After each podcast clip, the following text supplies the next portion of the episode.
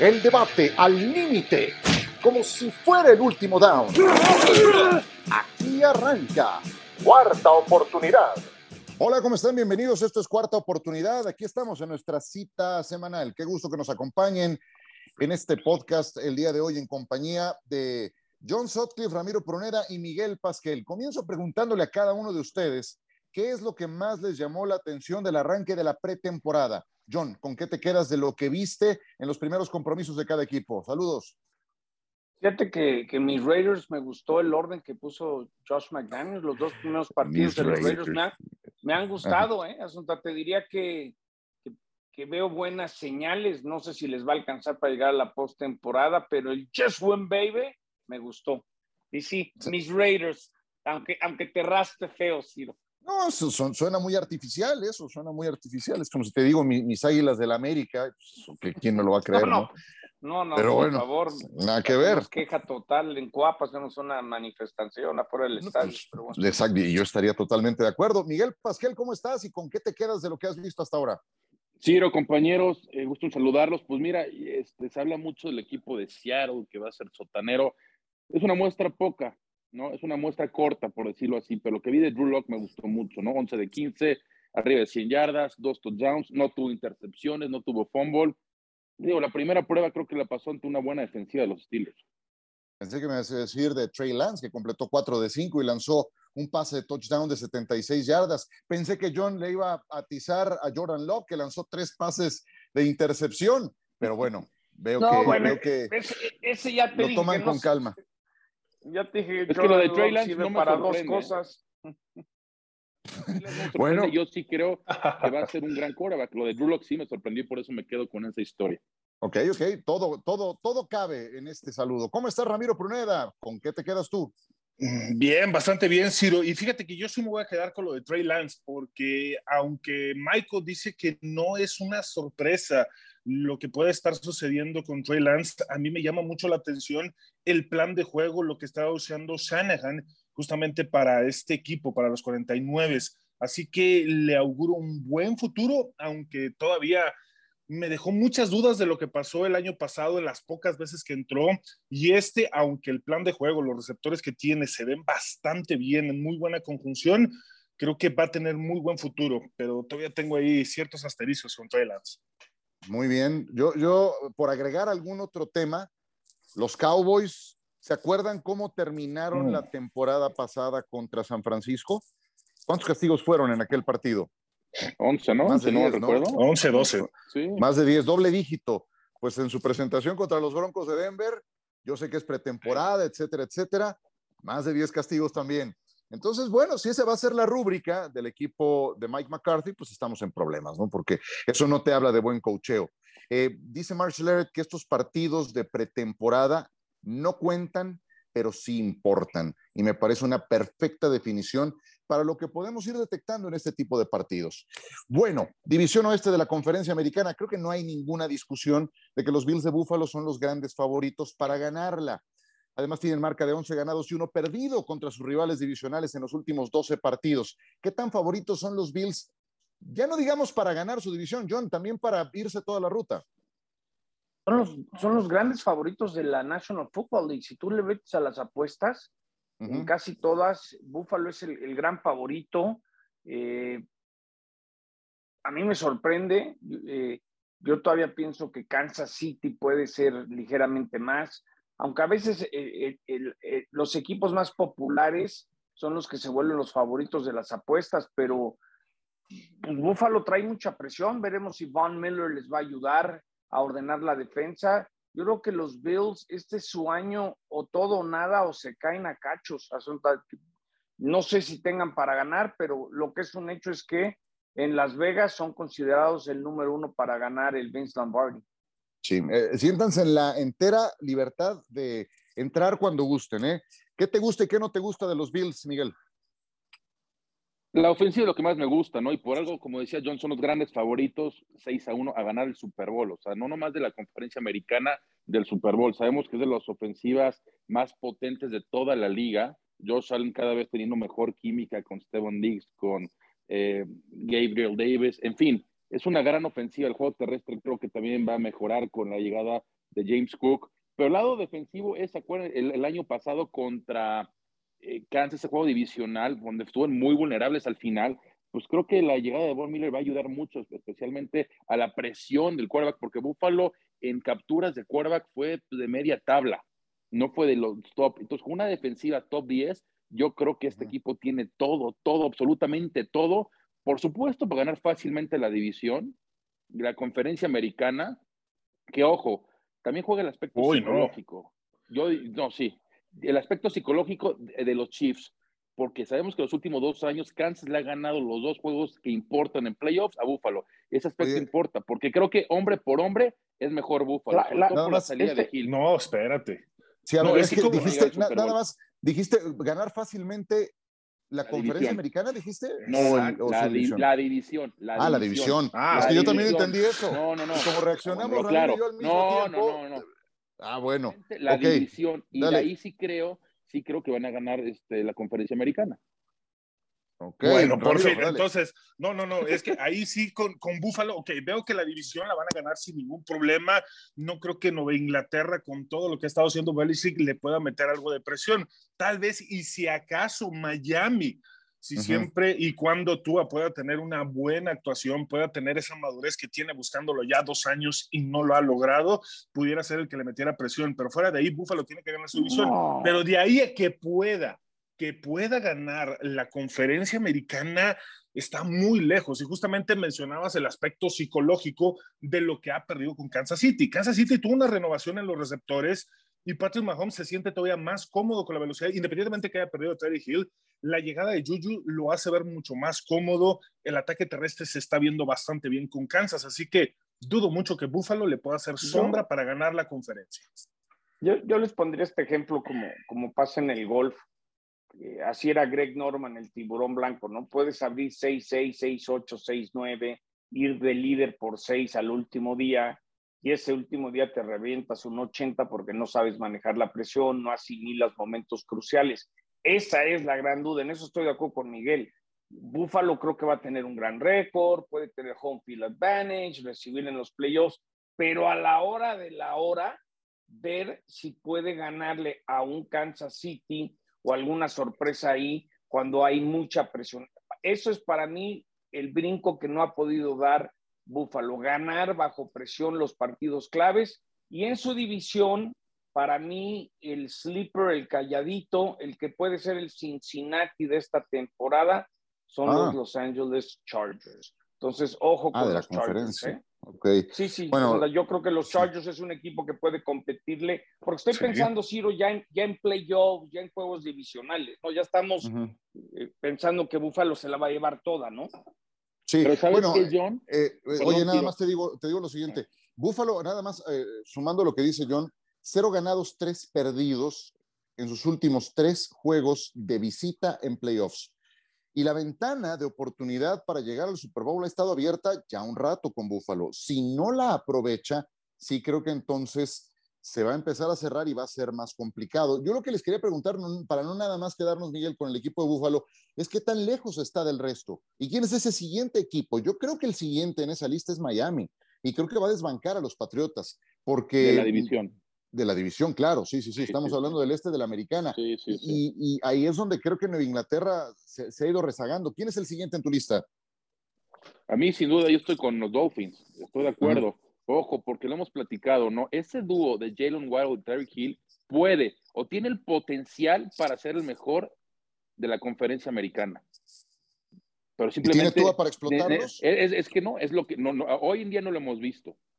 Y dudo que lo tenga si pones a tú a compararlo, como lo hemos dicho, eh, hecho en podcast anteriores, que con Patrick Mahomes, que sí, que la eficiencia, que los pases cortos, pues sí, pero hoy en día no lo hemos visto. Veamos si el juego vertical puede ayudar a crear espacios para que Jalen Warren los aproveche pero, y Terry lo aproveche.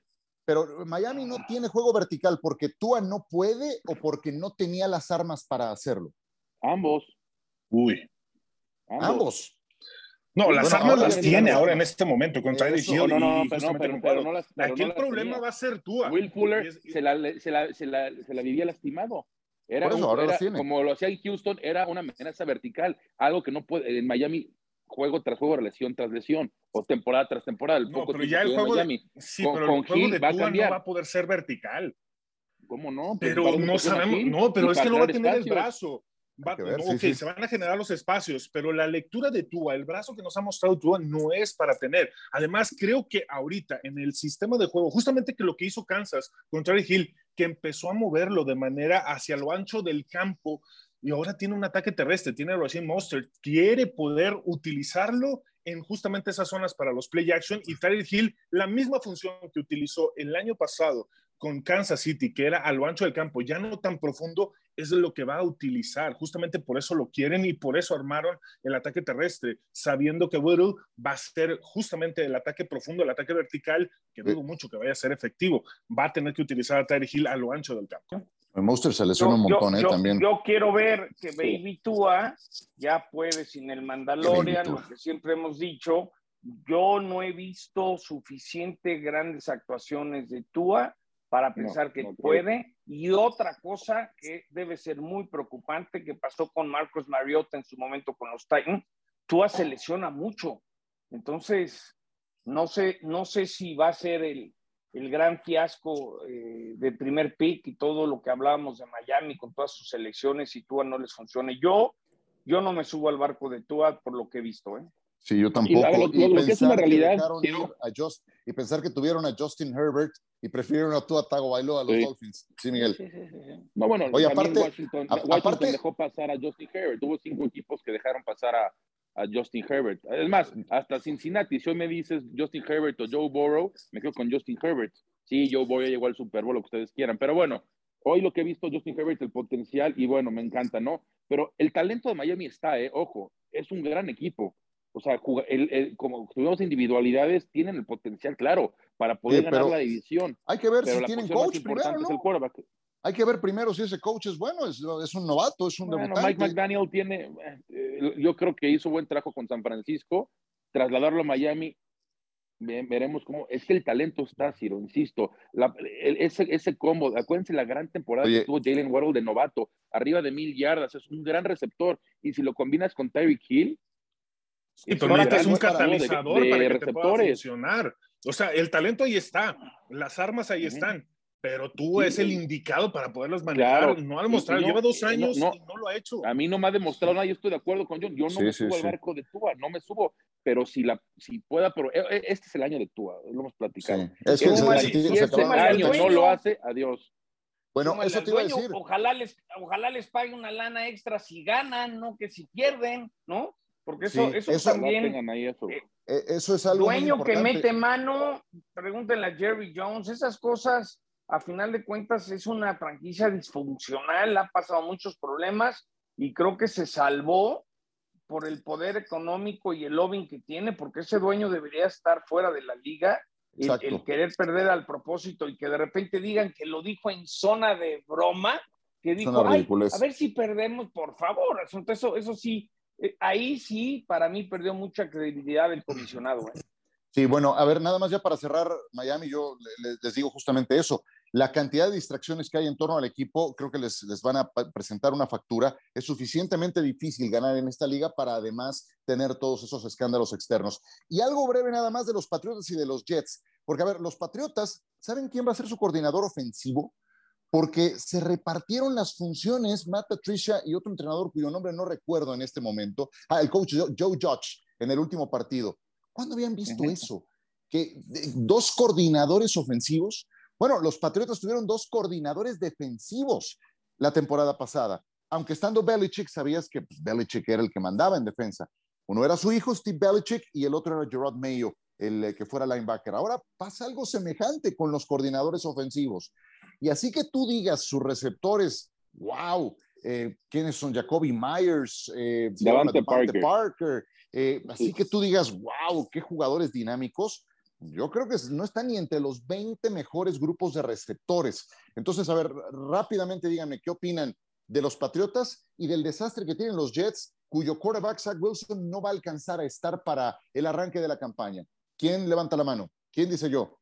Bueno, yo, eh, bueno, dale, dale, dale. Nada más breve, con los, con los Patriots yo sí quiero ser muy claro hemos visto, eh, desde la época de Brady, cuando hemos visto un cuerpo de receptores importante? Nunca.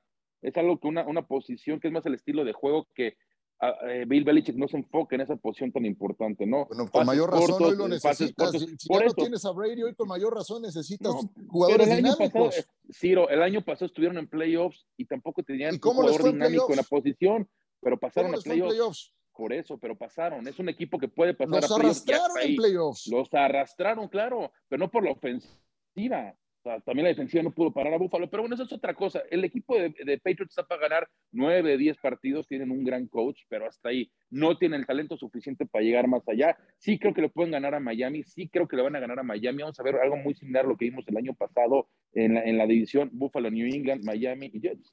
Ese, es mi, mi, resumen. El talento está, pero sabemos que no, no, este, no es suficiente para llegar más lejos. Y la posición de receptor, insisto, fuera de Randy Moss, nunca hemos visto un receptor así que digas, explosivo. Julian Edelman, pues bueno, era más de pases cortos, ¿no? Pero hasta ahí, en los últimos 15, 20 años, lo que fue la dinastía de los Patriots. Patriotas o Jets. Dale, Ramiro. De, los Patriotas voy a coincidir con Michael. Tal vez va a ser muy similar a lo que vimos el año pasado. Va a ser más por cocheo que por el talento que pudiera tener el equipo. Ya está hablando de los receptores y concuerdo completamente. No necesitan grandes estrellas porque es más un esquema. De los Jets, preocupante justamente lo de la lesión. Este, fue operado con éxito Zach Wilson van a ser de tres a cuatro semanas las que va a estar fuera para cuando pueda regresar. Estamos hablando aproximadamente en la semana dos o en la semana tres, si se quieren esperar por ahí una semana extra. Así que yo flaco se va a tener que hacer cargo de, de este equipo que defensivamente me gusta, pero no sé si vaya a ser algo que pueda mejorar Robert Saleh a lo que sucedió el año pasado. Tal vez logren de cinco a seis victorias, pero nada más. Y bien, a ver, yo de los Patriotas, creo que Devante Parker, por lo que he visto, va a aportar. La duda es que físicamente esté bien Matt Jones, eh, porque si no va a tener que entrar Brian Hoyer.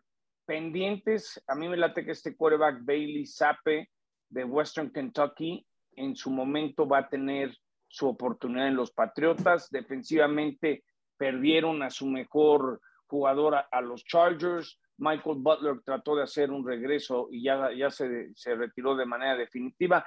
Yo creo que va, los Patriotas van a ser un equipo que va a estar justo en la línea del 500 de porcentaje. Y sobre dos coordinadores, al más grande, el señor Belichick, tendrá sus razones por qué hace las cosas. Y ahí sí, le, no me caerá muy bien Genruchito, pero, pero lo que sea de cada quien, por algo está haciendo lo que hace. Asunto. No, ahí sí no me voy a meter porque creo que Belichick tiene todo el resto. Sí se acuerdan de los polivoces de Yo sé, yo sé. Sí, pero ¿a quién le estás aplicando el, el sobrenombre de Genrochito? A Belichick, ¿no? Porque a Belichick. A Belichick. Ah, ok. Es como un Genruchito, como, a ver, pero, como gruñoncito, no sé. Me, ¿Estás de acuerdo? El monje fuera, lo veo más como Genruchito. Si fuera cualquier otro entrenador, lo estarían criticando, ¿estás de acuerdo? Sí, sí, pero Dos coordinadores ofensivos, qué demonios. Pero se le da el beneficio porque es Belichick. Y no lo dudo que tiene un esquema donde con dos pueden cubrir más pues, cosas al momento de tomar decisiones. Algo hay ahí. ¿Quién sabe? Obviamente Yo ya que le quitaron a Josh McDaniels, ¿no? Debe de estar molesto que perdió a Josh, ¿no? Eso también. Claro. Oye, y nada más de Zach Wilson, ¿viste la jugada en la que se lesionó? Sí. No puede ser, o sea, de eso que dices, oye maestro, ok, yo sé que estás en tu segunda campaña, pero si no aprendemos de estas, es el típico rollout que en vez de salirse del campo, tuvo toda la oportunidad de hacerlo para no correr riesgos, se corta hacia adentro para ganar unas cuantas yardas y ahí se lesiona. Bueno, pues consecuencia de esto, meniscos fastidiados, fuera hasta mediados del mes de septiembre, ya lo operaron, como bien decían, pero se va a perder todas las repeticiones de la pretemporada. Entonces, si algo necesita Zach Wilson es tener justamente contacto con el primer equipo y despejar dudas si eso no la solución para los Jets. Entonces, eh, al perro más flaco se le cargan todas las pulgas, dirían por ahí. Vámonos a una pausa, regresamos, porque vamos a hablar del, del amigo de, de, John Sutcliffe, de Aaron Rodgers, y, y lo que dijo sus receptores abiertos, y también de Antonio Brown, que le tundió a Tom Brady. ¿Por qué no?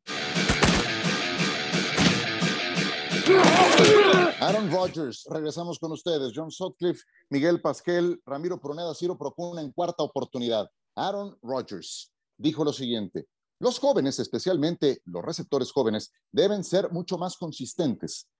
Dejan caer muchos pases, muchas malas decisiones en las rutas, corren la ruta equivocada. Tenemos que mejorar en esa área. Em, sigues dejando caer el balón, no vas a estar allá afuera. Serán los más confiables los que estén jugando. La preparación y la responsabilidad en el empleo son lo más importante. ¿Cómo tomamos estas declaraciones de number 12 de Aaron Rodgers, John Sutcliffe? Eh, es fiel a su costumbre, antes se lo, se, lo decía Vázquez, Candrick, ¿no? Eh, Valdés. Valdés.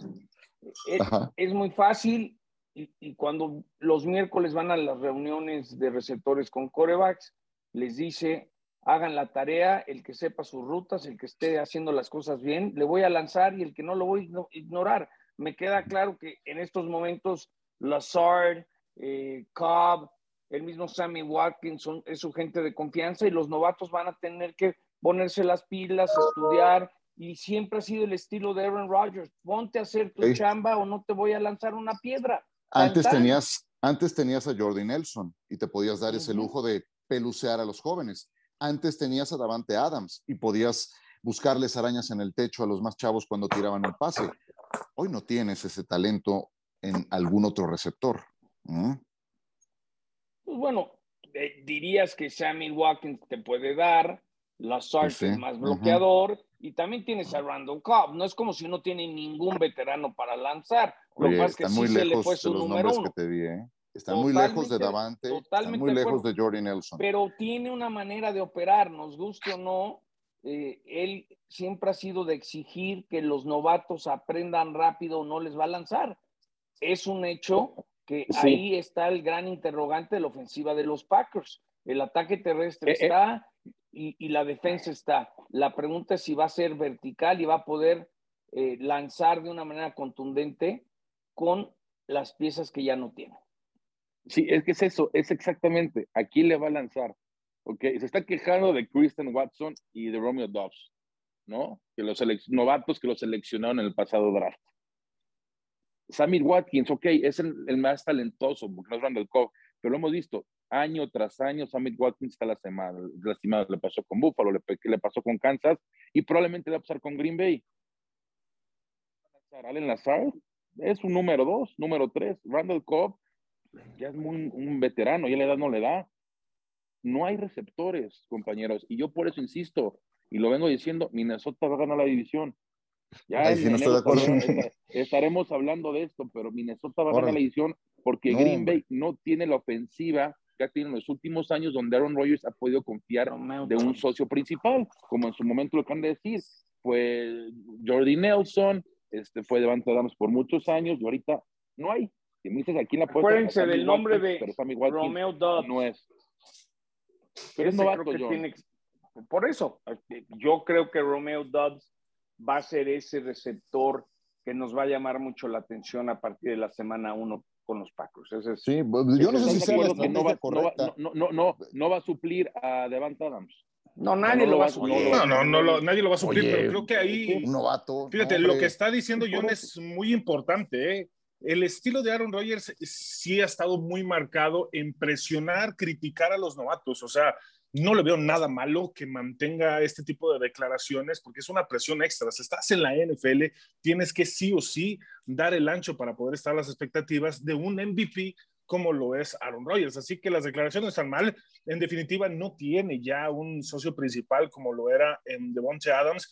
Y vamos a ver el talento, vamos a ver si el MVP logra hacer mejorar a estos novatos y utilizar esos veteranos. Sammy Watkins, como decía Michael, pues iba a estar en la cuerda floja por tantas lesiones y no va a poder ser ese socio principal. Así que va a tener que repartir el queso demasiado bien. Yo lo que digo es que si antes le funcionó esa estrategia era porque tenía a un lugarteniente de toda su confianza, como Nelson, como eh, Davante Adams. Hoy que no lo tiene, es probable que también le pueda funcionar una mejor estrategia de integración para ese talento joven, que por ser jóvenes van a cometer errores. Y entonces por eso, por eso me, me, pareció un buen tema para poner sobre la mesa, porque no siempre la misma estrategia puede ser importante, más cuando no tienes un brazo derecho como el que perdiste. Y a ver, quiero escuchar también su punto de vista de lo que dijo Antonio Brown, el exjugador de los Tampa Bay Buccaneers, eh, pues le tundió a, Tom Brady, lo acusó de manipular el juego a través de su cuenta de Twitter, un Antonio Brown que tal parece está eh, como que eh, deseoso de, de, tener atención de la opinión pública, causó polémica al criticar a Tom Brady, quien estará alejado del equipo tras recibir permiso de los Buccaneers para atender asuntos personales. Eso fue lo que escribió. Tom Brady manipula el juego, obtiene 14 días para ir a casa, escribió Antonio Brown. ¿Qué, ¿Qué, opinas, John? ¿Le damos bola o, es una más de las eh, que ya conocemos de Antonio Brown? No, yo creo que hemos dicho muchas veces que Antonio Brown se le han zafado unas tuercas, no está bien, eh, debería recibir ayuda. Yo creo que los golpes eh, me preocupan, ¿no? Las locuras que me han contado. Les conté esa vez que empezó a aventar muebles por la ventana de un departamento en Miami, cosas así. Entonces, eh, es, es, es, el reflejo de alguien que no está bien, la manera que terminó su carrera, que se salió del terreno de juego. Todo el mundo le ha dado oportunidades, tienes talento, vente, pero ya llegó un punto que yo creo que es un tema de que, que no está bien Antonio Brown y pegarle a Brady. Pues, ¿Cómo le vas a pegar a Brady si es el más grande de la historia? Y si fue, el que le, fue el que lo llevó a Tampa, fue el que le abrió las puertas de su casa. Hasta le dio a si si alguien se ganó el derecho a que le den dos semanas en su casa, es Brady, ¿no? Porque ya se había retirado. ¿Tú qué sabes qué negoció? Oye, voy a regresar, pero necesito cambiar ciertas cosas para estar a full. Yo me acuerdo cuando el jefe de prensa de los Patriotas me dijo que, que la rutina de, de, las entrevistas los domingos, la rutina era lo que ya más le había pesado a Brady. Y si hay algo que necesitaba para recargar, el más grande merece el derecho a hacer lo que quiera, la verdad. Porque hoy Tampa con Brady es muy diferente que sin Brady. Aunque le hayan dado dos semanas para irse a, cenar con Giselle y convivir con los hijos. No sé, ojalá no sea un tema de un familiar enfermo, ojalá, ojalá fueran vacaciones, ¿eh? Sí, Ramiro, a ver, tú que eres entrenador, Ramiro, tú que eres entrenador, ¿Cómo, ¿Qué funciona mejor? ¿Tratarlos a todos por igual o, darle algunas concesiones a quien se lo ha ganado?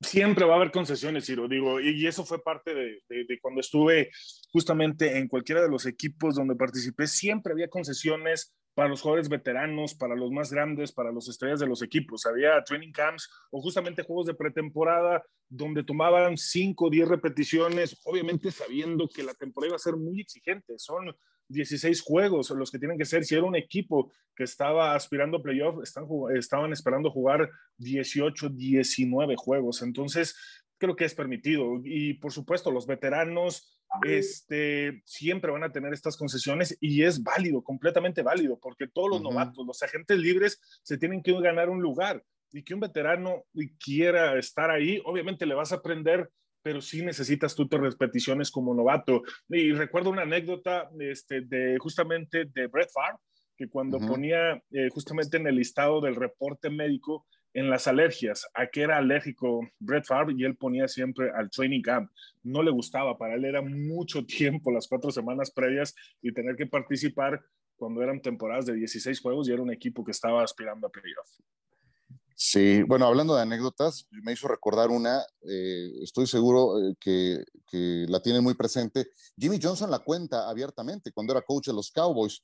En una junta se estaba jeteando un novato y lo corrió, lo corrió del equipo.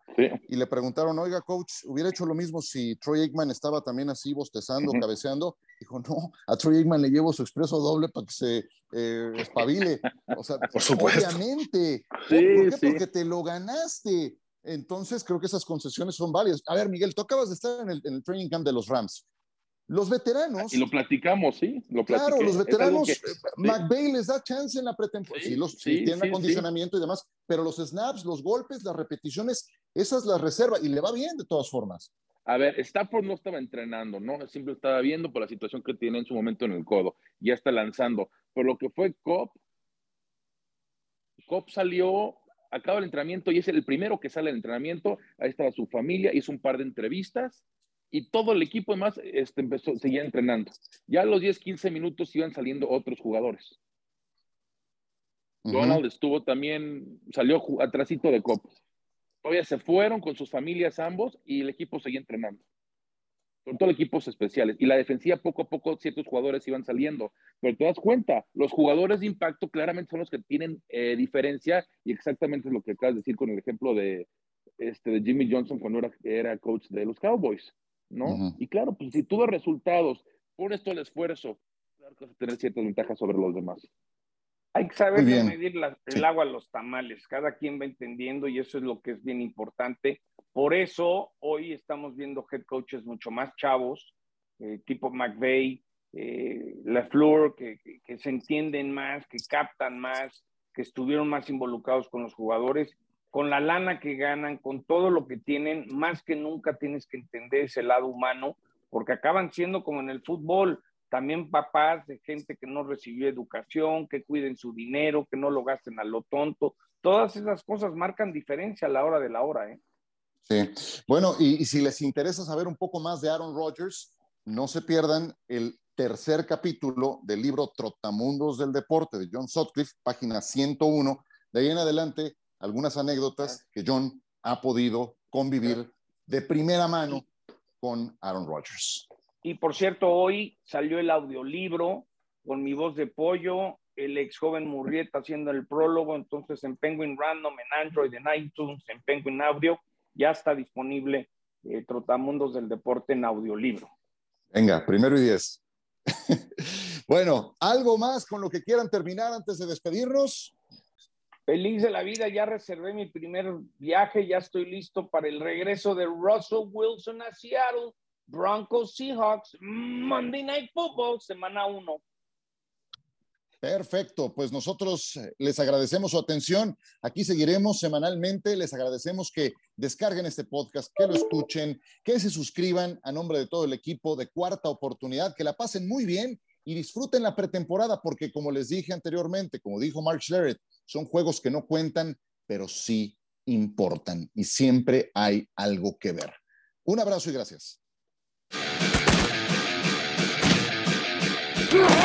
De vuelta con ustedes en cuarta oportunidad. Se acaba de informar este jueves que Deshaun Watson, Deshaun Watson estará siendo suspendido 11 partidos. La sanción original era de 6, ha pasado a 11, producto del recurso de apelación que presentó la NFL. Eh, la verdad es que me sigue pareciendo una sanción baja. Si seis juegos era ridículo, once me sigue pareciendo baja. Creo que un año apenas habría sido una sanción correcta para la cantidad de faltas que acumuló de Sean Watson para el comportamiento tan errático que tuvo ya se presentó jugando en eh, esta pretemporada, en el primer encuentro contra Jacksonville del equipo de los Cleveland Browns, se le vio realmente mal y es que no jugó todo el año pasado. Eh, además de esa multa, de esa sanción de 11 partidos, hay una multa económica de 5 millones de dólares que serán destinados a obras benéficas. En, una opinión personal, creo que sigue siendo una sanción corta. Los Browns seguramente estarán molestos, pero ¿quién les manda a darle 230 millones de dólares garantizados a un coreback que ya se sabía que estaba con problemas extradeportivos? Y la campaña de Cleveland queda en entredicho, porque no contar con este quarterback que ya en lo deportivo es un factor diferencial es quien te va a hacer competitivo y tenerte que jugar la campaña con Jacoby Brissett en los controles, pues los eh, llevará seguramente a evaluar la posibilidad de buscar a Jimmy Garoppolo eh, porque es eh, una mejor alternativa para un estupendo plantel que han em, puesto bajo las órdenes de Kevin Stefanski.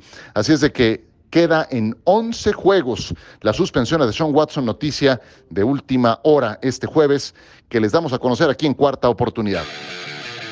El debate al límite, como si fuera el último down. Gracias por escuchar Cuarta Oportunidad.